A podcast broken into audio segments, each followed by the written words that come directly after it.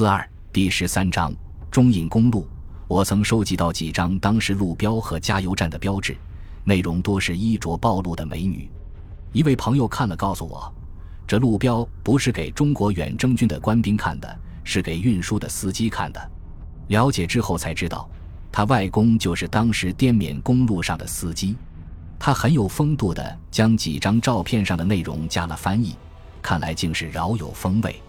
其实，中印公路急转弯处，美国工兵设立的这些直观的路标，对不谙英文的中国兵来说也是一目了然。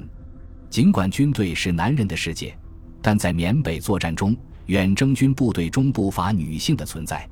大批中国和华侨华裔女性在医院担任护士等工作，国内的文艺团体也曾多次组织团队到远征军中演出。其中自然少不了女性演员的身姿。值得一提的是，当时也有不少异国女性出现在远征军的行列中，把她们当时的形象展现出来，显然也是一种独特的风采。第二次世界大战中，美军经常邀请歌星、影星到前线劳军，作为一种激励士气的手段。中国远征军中的新一军、新六军、装甲部队等。都是按照美式配置装备和提供后勤服务的，这种劳军自然也成为美式装备的一部分。中国远征军新编第二十二师的老兵王家鼎曾这样描述当时的劳军场面：到密支那的时候，正巧赶上美国影剧歌舞团的劳军慰问表演，英、中、美三军呈弧形围坐在临时搭起的舞台前观看节目。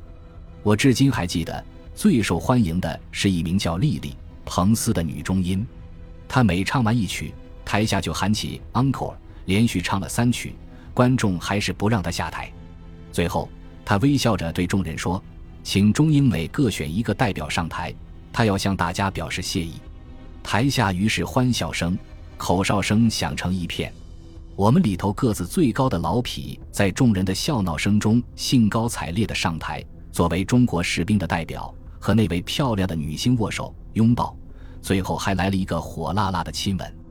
这种情景对美国士兵来说并不稀奇，但对于旧军队中的中国士兵来说，除了对日战争，仍然是罕见的回忆。中国当时盛行“好男不当兵，好铁不打钉”的说法，只有在抗战中，中国的平民女性才会如美军歌舞慰问团一样亲近自己国家的军人。不过，缅北更多的女性，并不仅仅是作为异性而存在。由于战争的进行，各国都出现由于男性上前线导致的性别不平衡。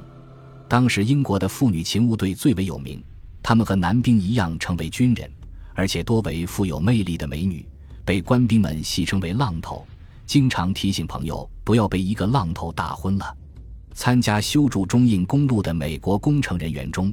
就有这样的白衣天使，尽管时隔六十余年，很多当年的远征军将士依然能够回忆起这些异国女子的风貌，文字中充满了温馨。中国驻印军汽车第六团的老兵陆汉文回忆：“我还记得有一个美国女护士长，大概五十岁上下，很瘦，个子不高，对人很随和。她照顾的一个伤员，不知道怎么的，好像是忘了她的叮嘱。”在试图坐起来的时候，用了一下力，把身上还没有愈合好的伤口震裂了，嫣红的血从绷带上渗了出来。他知道了，急急忙忙地赶过来帮他处理了伤口，然后很生气，一脸的严肃。最后，他把手抡起来，在他的屁股上啪啪来了几下，我们都笑了起来。那真像是亲娘打子，手高高抬起，轻轻落下。新二十二师老兵刘树营写过一段关于一个美国女护士的回忆：战争吃紧的时候，伤兵很多。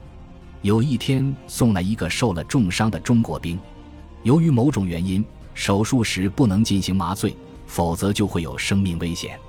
医生们研究了一下，决定采取转移伤员注意力的办法来减轻他的痛苦。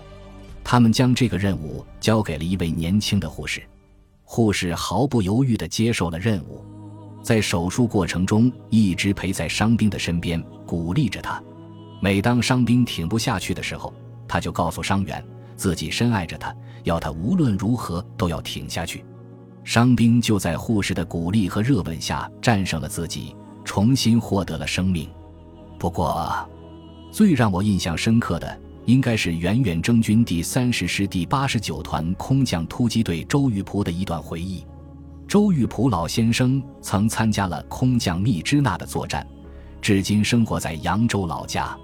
笔者注意到，在二零零九年一次对周先生的采访报道中。周老先生提到，激将密支那之战中，他所在的飞机上曾有两名美军女护士参加战斗，并有一人在战斗中负伤。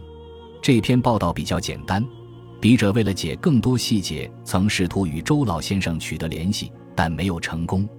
幸运的是，最终通过江苏省政协文史编纂委员会的朋友，找到了周老先生二十世纪八十年代提供给他们的一篇回忆文稿。应该算是第一手材料。这篇文稿题为《以中国远征军攻克密支内之意》，其中对空降作战的情景有着颇为详细的描写。笔者把这次空降作战的有关部分转录如下：我和营长联络官凯撒一起到团部开会，当时已是夜晚十时。团长打开地图，用手指着上面一个城市，说道。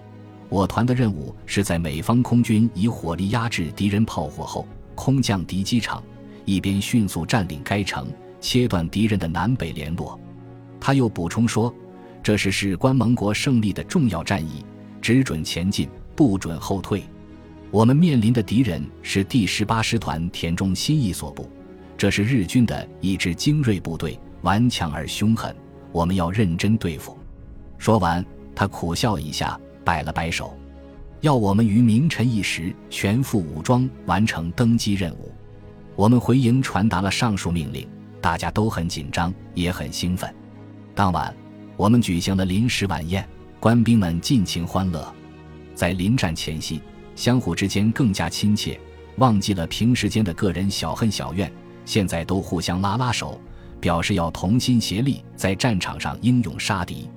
有些官兵还悄悄地写下了遗书，有的留给他们的父母亲，有的留给妻子或未婚妻，有的留给朋友或兄弟姐妹。第二天凌晨，官兵们一声不响地登上美军 C 四零运输机。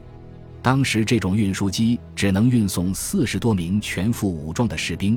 我带了一个重机枪排上机，突然发现有两名美国人带着有伪装网的钢盔也踏上了飞机。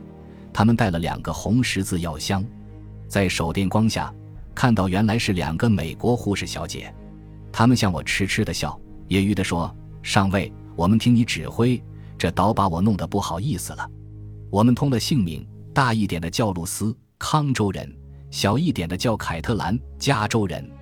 飞机起飞后，从机身四周的窗洞测试，下面一片漆黑。飞行不到十五分钟。正驾驶员肯尼迪发现有敌机来袭，要大家不要乱动。官兵们很紧张，但并不恐惧，个个端坐在位子上一动也不动。这时，一架敌机向我机一阵扫射，机身尾部被打中，一个班长头部中弹，当即身亡。接着，又有几个士兵负伤后在座位上躺下来了。我急忙打着电筒和露丝、凯特兰小姐一起给他们止血裹伤。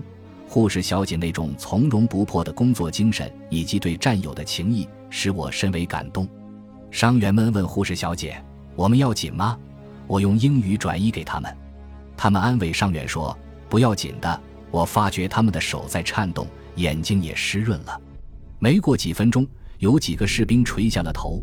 他们为抗击日本鬼子，保卫祖国，把躯体留在了那炎热多雨的异乡。敌机被我战斗机群击退。我们从窗口看到敌机在黑夜里像火龙一样倒栽在茫茫的林海里。此时，伤员在呻吟，露丝和凯特兰小姐像哄孩子一样唱着催眠曲。伤员们虽然不懂英语，但是对于感情的语言是灵犀相通的。这时，突然有一架敌机躲过我护航机，向我运输机闯来。一阵机枪声中，一颗子弹穿过我的钢盔，擦破我的头皮，又弹跳到机舱壁上。马上就听到弹头和铝制品相撞的声音。这时，凯特兰小姐惊叫道：“上尉，拿手电来！露丝小姐负伤了。”我见露丝用右手按着小腹，血不断的流下来，脸色苍白，双唇紧闭。见到她那痛苦的模样，我不禁想到我那沦陷区的妹妹，忍不住流下泪来。凯特兰给露丝包好伤口，我用军用图囊给她枕了头。谢谢上尉，他以微弱的声音说道，并用力紧握我的手。敌机第二次袭击后不久，我击飞临密支那上空。这时，驾驶员通知我们做好战斗准备，飞机即将着陆。除了死者和伤者随机带回印度外，其余人员一律下机。飞机在密支那机场降落后，我们向返回雷多的伤员和死者告别。我们下机后。即展开对地的进攻，敌人的火力很猛，子弹的落点很低，我们只能匍匐前进。在前进中，还见到凯撒上尉。我们躺在水里，敌人的子弹嗖嗖地落在附近。我军伤亡很大，许多熟悉的战友都倒下去了。敌军官挥舞着战刀发动反攻，企图夺回机场，但是在我军的猛烈炮火下又被打了回去。我们从周玉璞的回忆中。不知道他后来是否寻访过那两名一同出生入死过的女护士，也无从知道他们后来的命运。或许这些都不需要吧。这一刻，也许我们能够最真切地感受到，为何那场血战叫做世界人民的反法西斯战争。这里还有一段小花絮：当年的缅北，只要有美军在场，就常常出现一些让中国大兵们看着新鲜的场面，比如。随着远征军节节深入，中美工兵部队在前线需要不断修建新的机场。征用机场用地时，一个美军飞行员和当地一个地主的女儿产生了爱情。于是，每次这个飞行员起飞执行任务前，都会演出热吻的场面，并有大量中国士兵好奇地观看。这回干脆来真人秀了，背对镜头的中国兵们不知道是怎么表情。远征军和青年军的很多老兵不愿意打内战，一回国就退役了。不知道他们会不会把这样的镜头带回到老婆孩子热炕头的生活中去。本集播放完毕，感谢您的收听，喜欢请订阅加关注，主页有更多精彩内容。